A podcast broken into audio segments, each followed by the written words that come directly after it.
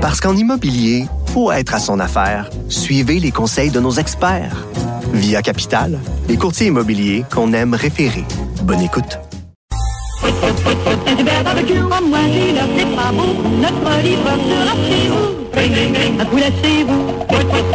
Barbecue. Eh boy, que ça me ramène. J'avais six ans, je pense. Yves Daou, bonjour. Yves Daou, directeur de la section argent, l'excellente section argent du Journal de Montréal, Journal de Québec. Ça fait longtemps. Put, put, put, Saint-Hubert Barbecue.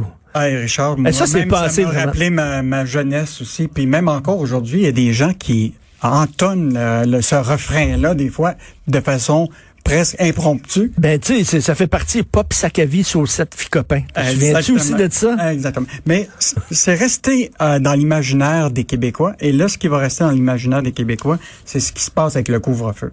Imagine-toi, pour la première fois, depuis des années, les seuls à vendre de l'alcool à partir du couvre-feu, maintenant, ça va être les restaurateurs. Parce que la SAQ a décidé de respecter le couvre-feu. Donc, à partir de, du 8 février à 19h30, la SAQ ne vend plus d'alcool. Ah, oui. Et donc, euh, Attends, mais est-ce que les restaurants, tu vas pouvoir te faire venir seulement de l'alcool? C'est euh, non, il faut que tu sois accompagné d'un mets transformé. Donc tu peux te prendre une poutine avec un bon Bordeaux. Et donc euh, là, on se retrouve dans une situation assez drôle où ce que les dépanneurs ne peuvent pas vendre de, de, de l'alcool à partir de, de 20 ans. Ils seront pas contents, eux autres, là. Ben, c'est la, la réalité Ouais. du couvre-feu. Euh, la SAQ ne vendra pas de, de, de, de vin ni de de- d'alcool. Et maintenant, les restaurateurs vont pouvoir, à partir de 19h30, recevoir les commandes de leurs clients avec, évidemment, euh, du vin. On a parlé à beaucoup de restaurateurs. A des restaurateurs, par exemple, Cédric Charon, qui est chef propriétaire du restaurant Une Amie Ramène à Montréal. Lui, il trouve que c'est une opportunité incroyable pour eux. Et on a parlé aussi à un franchisé euh, de Québec, euh, Monsieur Fortin, qui détient presque 11 franchi- euh, franchises de Saint-Hubert. Et ils sont déjà tous prêts à se lancer là-dedans. Est-ce qu'ils vont pouvoir livrer de la bière aussi, ceux qui sont Oui. plus bière que, que Oui, vin? bière et vin. Donc, Mais tu pas les spiritueux. Ben, je, pour le moment, c'est la carte de vin, parce qu'ils Ok. vendent pas tellement de spiritueux dans les restaurants, mais ça va être beaucoup la bière et le vin. Mais Donc, la SQDC, livrera pas. Là, les Non. gens qui veulent avoir du, du pot le soir, c'est Tony. non, Ils vont aller voir les, Tony. les restaurateurs sont pas rendus encore à vendre du pot, mais euh, pour le moment, euh, la SQDC va évidemment respecter euh, les règles de- du, euh, du couvre-feu. Donc, c'est quand même intéressant. Puis l'industrie euh, hôtelière euh, pourra également continuer à offrir durant le, le- le couvre-feu un service de repas avec alcool dans les chambres. Donc, euh, une bonne nouvelle pour nos restaurateurs Ben qui, oui. euh, qui avaient eu de la- beaucoup de difficultés euh, avant euh, le... le- On, le- on- on s'entend que ça, ça les aidera pas vraiment à faire les chiffres, les chiffres d'affaires qu'ils faisaient avant, avant la pandémie, ça mais va- ça va les aider un peu. C'est un bon. Ça va les aider. Un bon, tout à fait. RDS qui va être dirigé à partir de Toronto. Écoute, Richard, on a tout le temps écrit dans le journal là, que le Québec se retrouve souvent devant une situation où on est pris avec des sièges sociaux de façade. On se retrouve avec des, des, des sièges sociaux qui ont, ont certains employés, mais les dirigeants ne vivent pas là.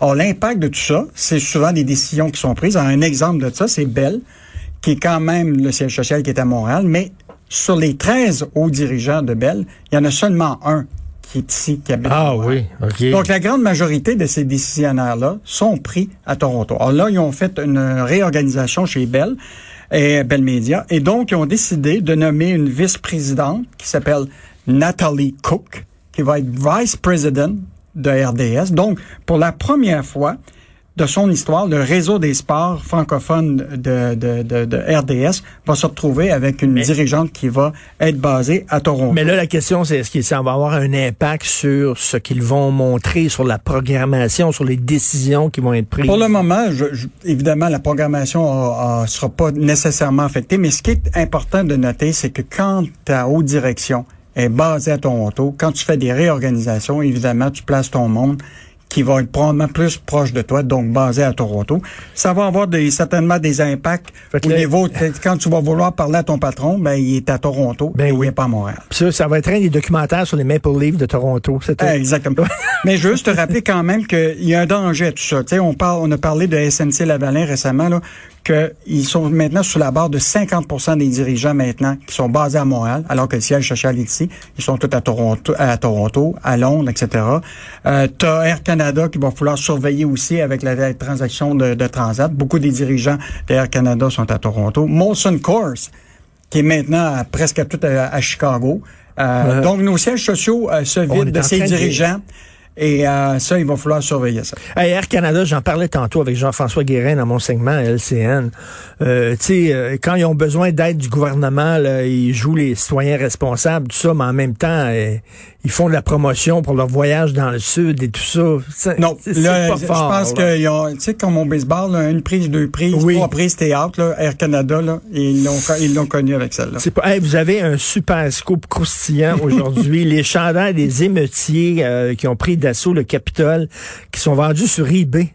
alors que Facebook et Instagram là, ont bloqué les comptes de Donald Trump, notre journaliste euh, Francis Alain, qui a évidemment identifié ça sur eBay, s'est aperçu qu'il vendait des chandails pour faire la promotion de Civil War, de la guerre civile. Ces mêmes chandails-là qui ont été utilisés par des manifestants au Capitole durant la journée de, qui était euh, quand même tragique.